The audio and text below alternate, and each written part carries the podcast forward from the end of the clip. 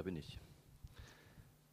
Danke, Dominik, für das Gebet. Danke für das gemeinsame Lied, mit dem wir genau, uns das gewünscht haben, dass Gott redet. Danke, Christian, für die Einleitung.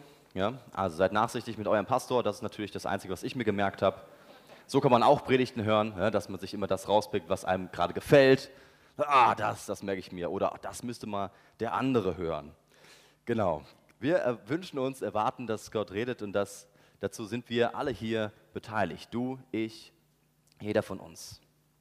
Wir sind mitten in der Reihe der Lebensgrundsätze. So haben wir das genannt. Zehn Gebote, die Gott seinem Volk Israel vor vielen, vielen Jahren gegeben hat.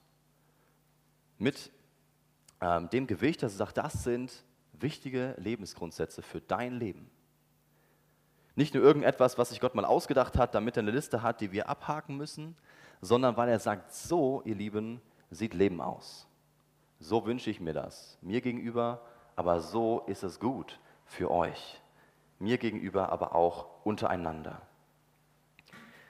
Wir sind in dem dritten Gebot in dieser Reihe. Du sollst den Namen deines Gottes nicht missbrauchen.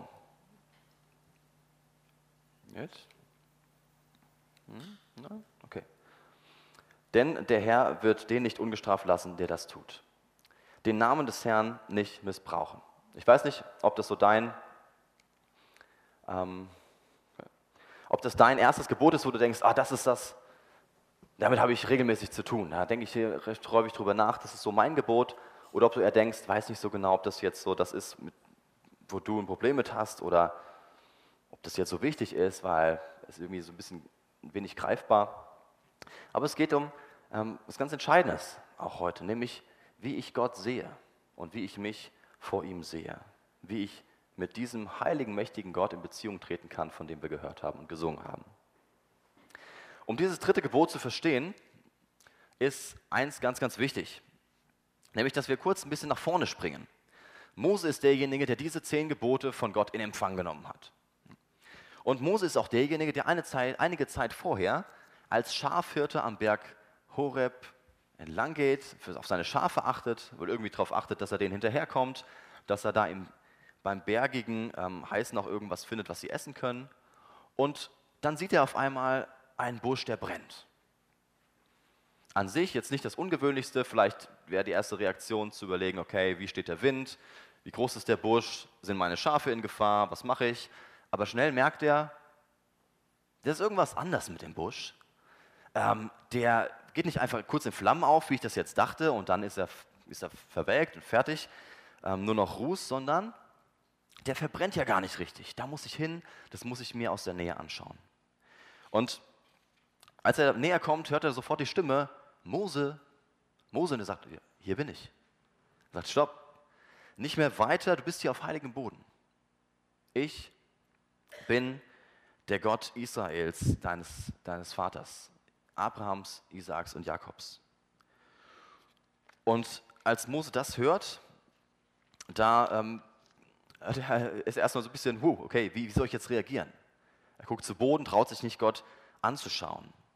Und Gott redet weiter, sagt, ich habe einen Auftrag für dich. Geh du nach Ägypten und befreie mein Volk. Ich habe gesehen, dass das dort in der Sklaverei ist, dass es ihm nicht gut geht.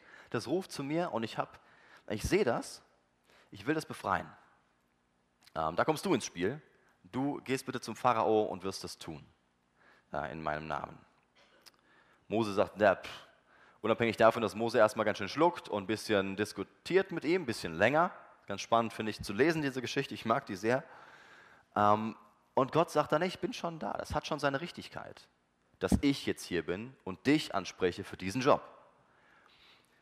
Und Mose fragt dann aber weiter, okay, wenn ich jetzt zu diesen Israeliten gehe und ich sage, hey, äh, der Gott eurer Väter, der hat mich zu euch geschickt, ich soll euch befreien. Und wenn die dann fragen, ja, wer ist das denn? Wie heißt der? Was soll ich sagen? Gott. Und dann wird es spannend. Mose fordert jetzt den Namen von diesem Gott, von dessen Stimme er da gerade hört. Warum ist das mit dem Namen so was Besonderes? Namen haben eine Wirkung. Namen äh, verändern Realität. Namen sind ganz, ganz eng verknüpft mit dem, der einen Namen trägt.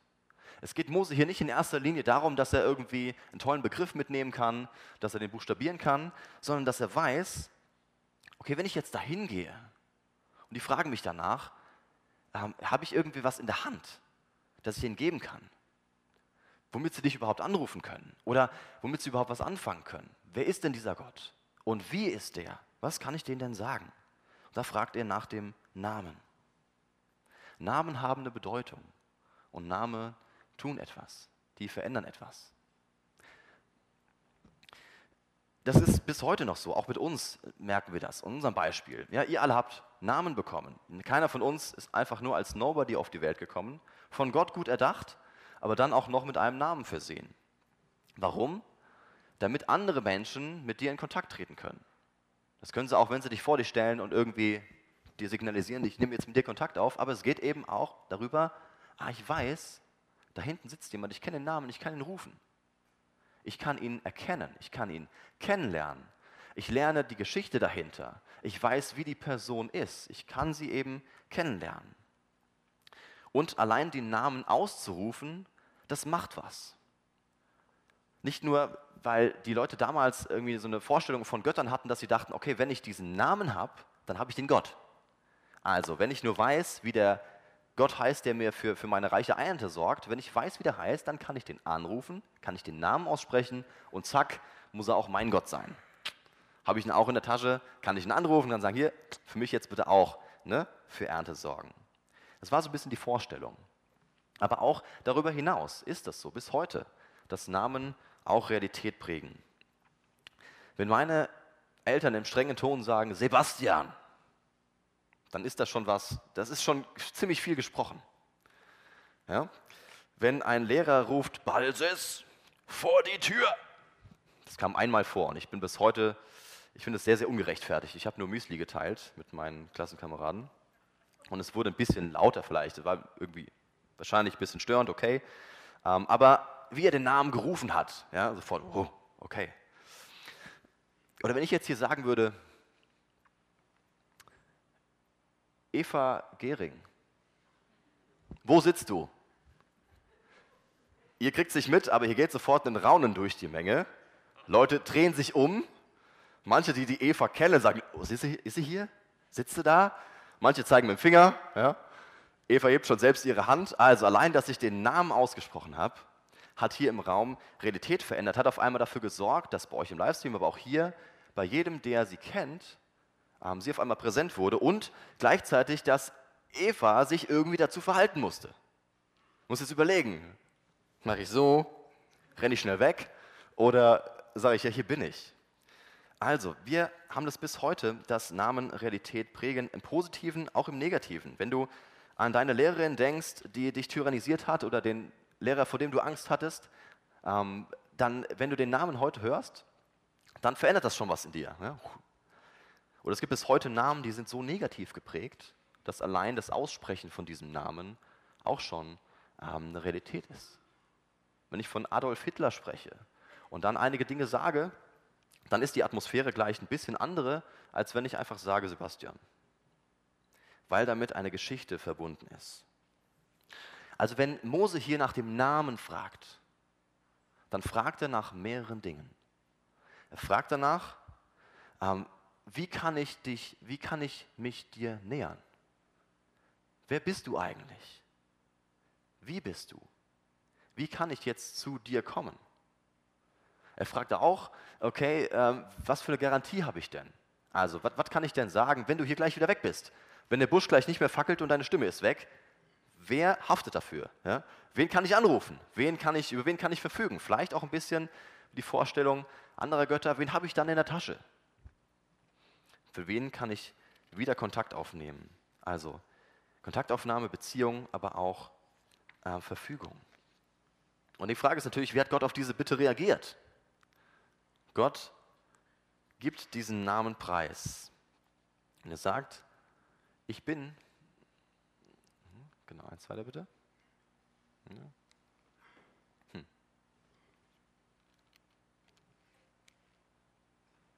Nee, okay. Dann lassen wir das. Gott gibt seinen Namen preis. Er sagt, du sollst sagen, ich bin der, der ich sein werde. Das sollst du den Kindern Israels sagen. Der Ich werde sein, hat mich zu euch geschickt. Die Übersetzungen sind unterschiedlich, wie dieser Name Jahwe, wie er ausgesprochen wird, Buchstaben J, H, W, H, ähm, Herr, wie er in vielen Bibelübersetzungen fett abgedruckt ist. Dieser Name ist schwer zu fassen, wie er genau am besten zu übersetzen ist. Deswegen sagen manche, ne, der einfach ich bin oder ich bin der ich bin, ich bin der, der ich sein werde, ich werde sein. Oder auch manche sagen, ich bin da. Und es ist auch nicht so, als könntest du dich jetzt auf eine Be äh, Übersetzung einigen, sagen, das ist sie. Die anderen sind alle falsch, ähm, sondern da steckt mehrere Spektren drin. Wenn wir auch gleich sehen, wenn wir uns angucken, was Jesus für Namen bekommen hat, merken wir, dass auch diese Vielfältigkeit, die hier mitschwenkt, in Gott selbst begründet ist. Das eine ist, es wird eine Beziehung ausgedrückt. Ich bin nicht einfach nur ein existierender Gott. Ja, das hätte Mose und auch dem Volk Israel ziemlich wenig gebracht, wenn Gottes Antwort gewesen wäre, ja, ich existiere halt. Danke, vielen Dank für das Gespräch, sondern du hast hier meinen Namen und mein Name sagt schon, ich bin da, ich geschehe, ich erweise mich, ich werde sein. Es ist schon in sich ein Versprechen. Du darfst wissen, wenn du dahin gehst, dass ich zu meinem Wort stehe, dass ich für euch bin, dass ich da bin.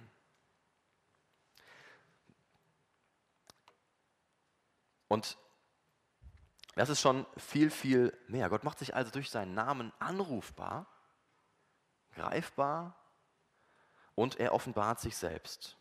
Der Schöpfer dieser Welt, der Heilige, der über allem steht, der wird ansprechbar und er gibt dieses Versprechen, ich bin da. Du kannst dich auf mich verlassen und ich bin sogar ganz persönlich. Gleichzeitig schwingt eben auch mit, dass Gott sich sofort wehrt gegen die Vorstellung, die vielleicht da sein könnte, ah, wenn ich deinen Namen habe, dann habe ich dich. Dann äh, habe ich dich vor, komplett in meiner Tasche.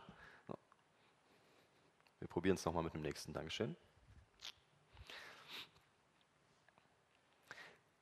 Wenn ich dich habe, dann kann ich auch über dich verfügen. So wie wir vielleicht über andere äh, verfügen können, ein Stück weit, wenn wir den Namen kennen oder so wie das andere vielleicht dachten von ihren Göttern. Und Gott sagt, nee, nee, also so nicht. Ich bin schon der, der ich bin. Also du kannst mir jetzt nicht vorschreiben, wie ich bin. Ich lasse mich von dir auch nicht in eine Box packen. Auch nicht die Art und Weise, wie ich dir begegne. Gott begegnet uns ganz unterschiedlich, auf seine Weise. Aber die Art und Weise ist, oder er macht klar, ich bin eben trotzdem als der, der ich bin, als der, der nicht in deine Box passt. Ja? Du kannst mich nicht mitnehmen, aber ich lasse mir von dir in die Karten schauen. Ich mache mich trotzdem verfügbar. Das ist kein Widerspruch, sondern Gott ist viel größer als alles, was wir fassen können. Und trotzdem macht er uns eine ganz große Seite seines Wesens auf und sagt, so bin ich. Und ich mache mich angreifbar. Ich mache mich anrufbar von dir. Ich gebe euch einen Namen. Und damit setzt er sich genau dem aus, wie wir dann auch reagieren. Auch vielleicht eine missbräuchliche Art und Weise, diesen Namen entgegenzunehmen. Und diese beiden Aspekte werden auch in Jesus selbst unheimlich deutlich.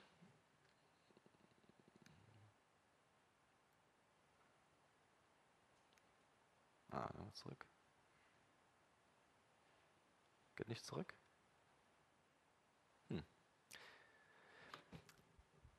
Wer weiß, was Jesus heißt übersetzt? Weiß es jemand? Traut sich keiner reinzurufen, das machen wir sonst nicht im Gottesdienst, gell? Gott rettet. Jeshua. Jesus selbst in seinem Namen heißt schon Gott rettet.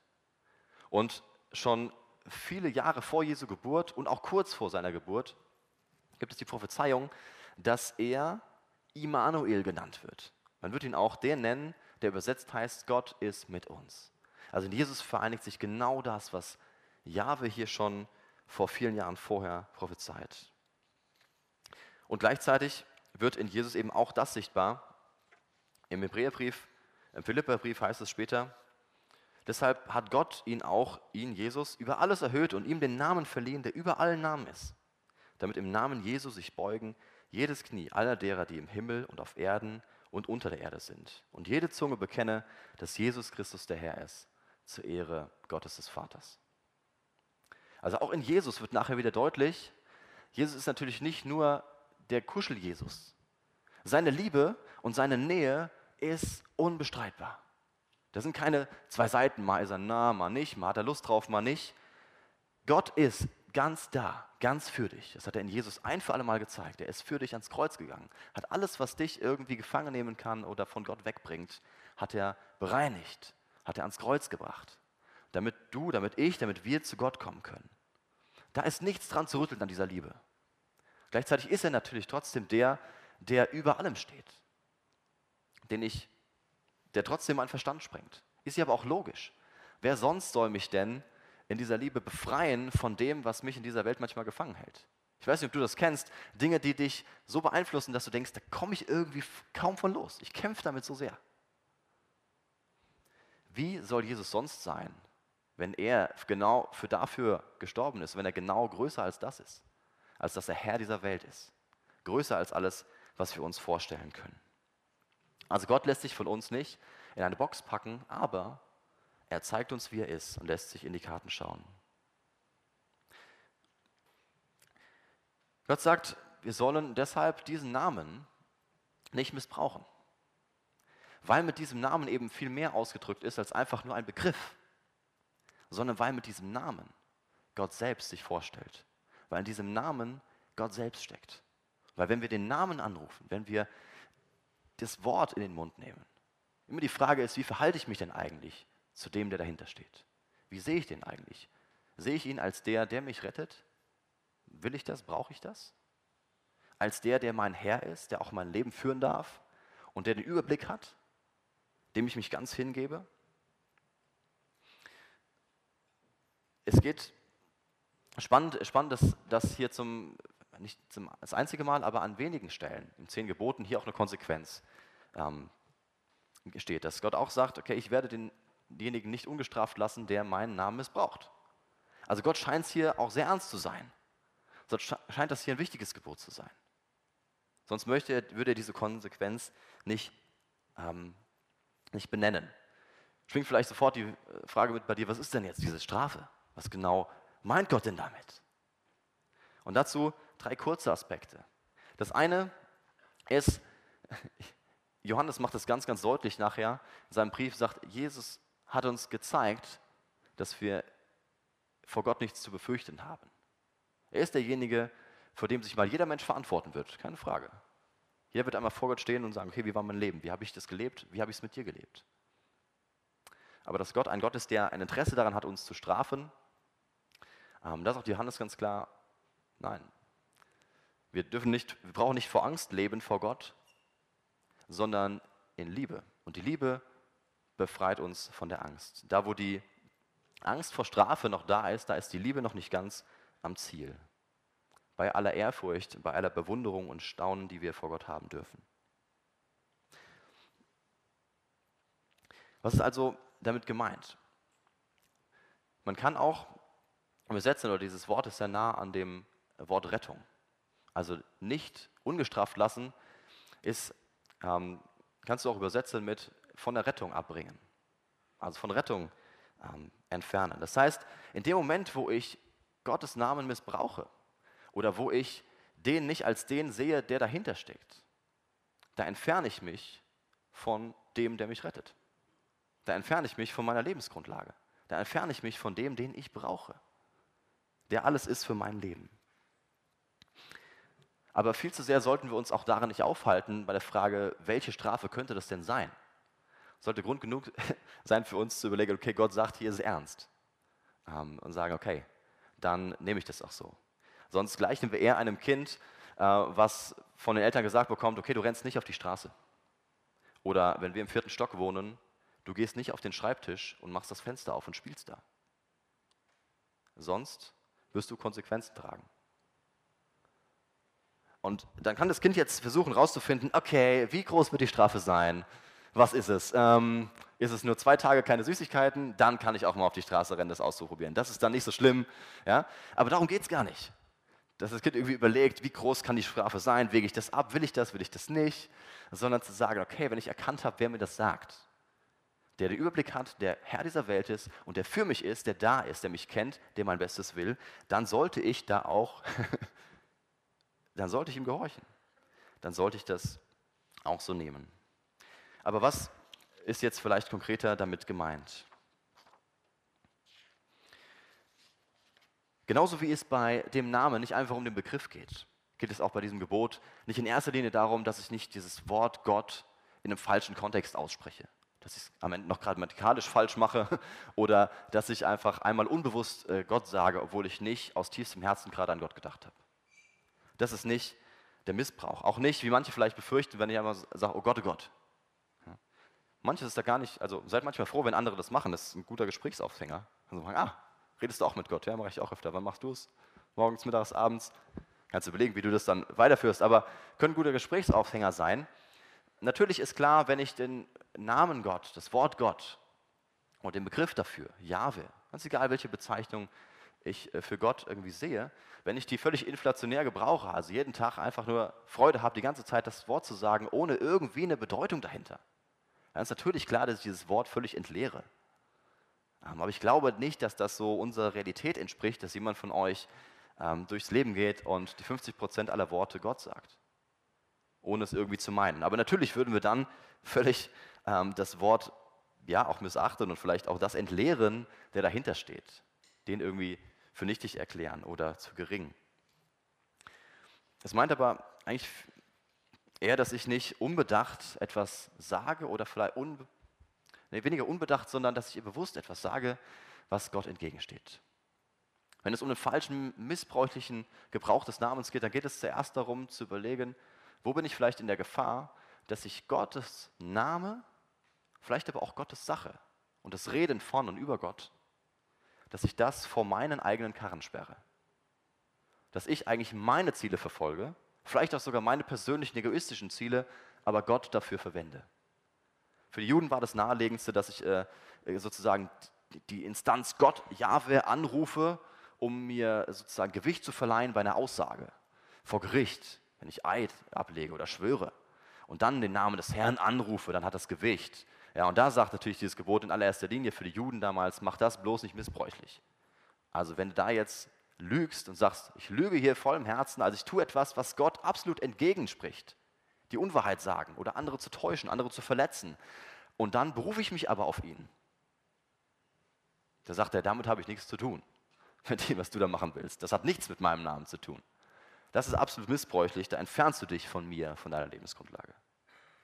Aber natürlich geht es auch vielleicht noch ein bisschen mehr, da wo ich in der Gefahr stehe, eben Gott für meine eigenen Ziele zu gebrauchen oder eben zu missbrauchen. Nicht nur den Namen, das kann auch mit dem Reden darüber sein. Ja? Kann vielleicht sein, wie sehr ich denke im Gebet, ähm, nur häufig genug äh, im lauten Gebet vor anderen, äh, häufig genug den richtigen Namen zu sagen. Ich muss nur häufig genug Herr sagen, damit die anderen denken, jawohl, ich bin voll im Gebet dabei. Ja, sowas natürlich. Und dann gesagt, nein, benutzt meinen Namen doch nicht einfach so, sondern wenn du bei mir bist, wenn du mich meinst, dann tu das. Oder ich hoffe, das kommt nicht mehr allzu häufig vor, aber dass ich sozusagen im Namen Gottes etwas ausspreche, wo ich mir gar nicht sicher bin, ob das von Gott kommt. Ich will einfach nur meinem Eindruck hinterherlaufen. Also, Gott, Gott hat mir gesagt, das wird passieren. Gott hat mir gesagt, wir werden heiraten. Passiert hoffentlich, wie gesagt, nicht mehr so häufig, denke ich. Falls doch, ja, sei doch froh, wenn Gott dir das gesagt hat, kannst du einfach leise sein und dich freuen, ähm, anstatt andere Leute geistlich unter Druck zu setzen. Ja? Aber auch vielleicht gut gemeintes. Wenn ich einfach sage, ich kann es nicht ertragen, dass jemand leidet und ich sage, in Gottes Namen, es wird es enden, morgen. Kann sein, dass Gott dir das eingegeben hat. Aber kann auch sein, dass du dir das einfach wünschst und sagst, hey, komm, und damit mehr Schaden anrichtest als vielleicht gut weil der andere Mensch tatsächlich nicht gesund wird, weil es gar nicht Gottes Eindruck war in dem Moment. Sondern bei dem zu sein, was Gott wirklich möchte, was er tut. Nah bei ihm und nicht bei unseren eigenen Dingen und Wünschen zu sein. Auch Leute, die ja, gesehen werden, wie sie Glauben ausleben, immer in der Gefahr. Vielleicht doch Gott oder das Reden über ihn nach vorne zu schieben ähm, und selbst eher im Mittelpunkt zu stehen. Ja, wenn ich mir jetzt eigentlich erhoffe, durch meine Predigt oder dadurch, dass ich hier generell vorne stehe oder irgendwo anders vor der Kamera, dass ich denke, ah, Leute denken irgendwann, ah, der Seba, der macht das schon gut, das wäre die absolut falsche Motivation. Und auch wenn ich da in dieser Art und Weise über Gott rede, euch was weitergebe, predige, dann würde ich seinen Namen missachten. Wenn ihr hier vorne singt und spielt, ja, mit dem Ziel, dass nachher jemand zu euch sagt, ihr seid die Größten. Also hoffentlich sagt es euch nachher jemand, ja, dass ihr toll Gitarre spielt, dass ihr tolle Stimmen habt. Habt ihr? Dürfen wir uns sagen, ja? Aber ich werde doch hoffentlich nicht irgendwie etwas tun, von Gott reden, seinen Namen in den Mund nehmen, ihn loben, ähm, damit andere denken, wie toll ich bin. Aber lass uns hier nicht viel weiter aufhalten. Vielleicht hast du selbst ein Gespür dafür, wo du denkst, ja, da stehe ich vielleicht in der Gefahr, Gott und den Namen, die Art und Weise, wie ich über ihn rede, wie ich von ihm rede, wie ich meinen Glauben irgendwie darstelle für andere oder für meine eigenen Zwecke, wie ich ihn missbrauche. Vielleicht hast du da einen Eindruck davon. Aber das Tolle ist, dass Gott vergibt, dass wir zu ihm kommen können und dass er uns eigentlich immer da, wo wir gerade sind, annimmt und wieder neu machen möchte, mit uns nach vorne guckt. Deswegen auch als kurzer letzter Impuls noch, es geht auch nicht nur darum zu überlegen, wie kann ich jetzt auch tatsächlich nicht gegen dieses Gebot verstoßen, so, so aus Angst. Ja? Was darf ich jetzt noch und was darf ich auf jeden Fall nicht? Äh, und am Ende dabei landen wie vielleicht die Juden, die das aus, einem guten, aus einer guten Intention gemacht haben, den Namen Yahweh erst gar nicht mehr auszusprechen. Äh, nein, wir dürfen ihn gebrauchen. Wir dürfen von Gott reden, wir dürfen zu ihm reden, wir dürfen auch seinen Namen aussprechen, weil sein Name sein Wesen ist. Wir dürfen in seinem Namen Gutes tun, wir dürfen in seinem Namen andere Leute segnen, für andere Leute beten, Liebe weitergeben. Wir dürfen in seinem Namen wachsen. Wir dürfen auch ihn loben, anbeten mit Liedern, ihm entgegensingen, wie gut er ist, wie schön er ist, wie großartig er ist, wie herrlich, wie kraftvoll.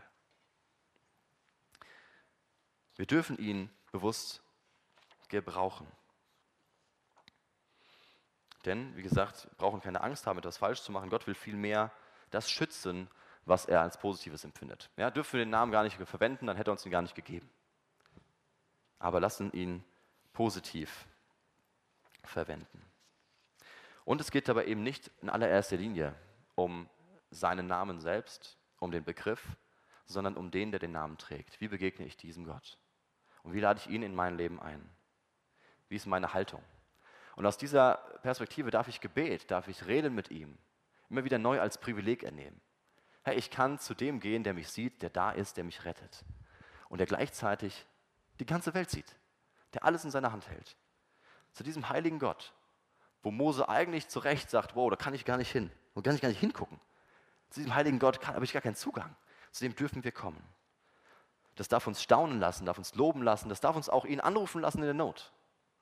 Aus vollem Herzen. Wir dürfen uns ganz neu der Qualität bewusst sein, mit der wir Gott begegnen dürfen. Aber ich werde hier enden und nicht weiter über Gott reden, sondern ihr und wir sind immer wieder eingeladen, natürlich ihn in unser Leben einzuladen, mit seinem Namen, in seinem Namen, wie wir den sinnvoll gebrauchen. Und ihr seid jetzt eingeladen und ihr wollt mit ihm zu beten, ihn selbst zu loben und das mit ihm zu tun. Wir wollen gleich ein paar Lieder singen wo, und auch bitten für andere, um uns bewusst zu machen, Gott ist da. Und er hat uns nicht einen heiligen Namen gegeben, einen tollen Namen, einen schönen Namen, sondern der drückt aus, wie er ist. Und ich darf ihn immer wieder neu begreifen. Ich lade dich ein, das zu tun, auch gleich in der nächsten Zeit. Lieber Vater, ich danke dir für deinen Namen, den du uns gegeben hast. Dass du dich auf die Weise ähm, ja, verletzlich ein Stück weit, aber auch vor allem greifbar für uns gemacht hast, anrufbar. Dass wir zu dir kommen können, dass wir eine Beziehung zu dir erleben dürfen, auch wenn du der große, heilige Gott bist, vor dem wir einfach nur ehrfürchtig stehen können. Gleichzeitig lädst du uns ein, noch näher zu kommen. Und wir wollen alles ablegen, wir wollen alles vor dich hinlegen, wo wir in der Gefahr stehen, immer wieder äh, deinen Namen zu missbrauchen. In dem Sinne, dass wir dich und das Reden über dich oder die Art und Weise, wie wir mit dir leben, dich vor unseren eigenen Karren spannen. Sondern wir wollen dich, ähm, wir wollen dich du sein lassen. Der große, heilige Gott, der alles in seiner Hand hält. Und gleichzeitig immer wieder tief begreifen, wie sehr du uns liebst und wie du uns rettest, wie du uns nah bist. danke dir nicht nur für deinen Namen, sondern für die Art und Weise, wie du bist, dass wir diesen Namen selbst in Anspruch nehmen dürfen, dass wir dich erleben und dir begegnen dürfen. Amen.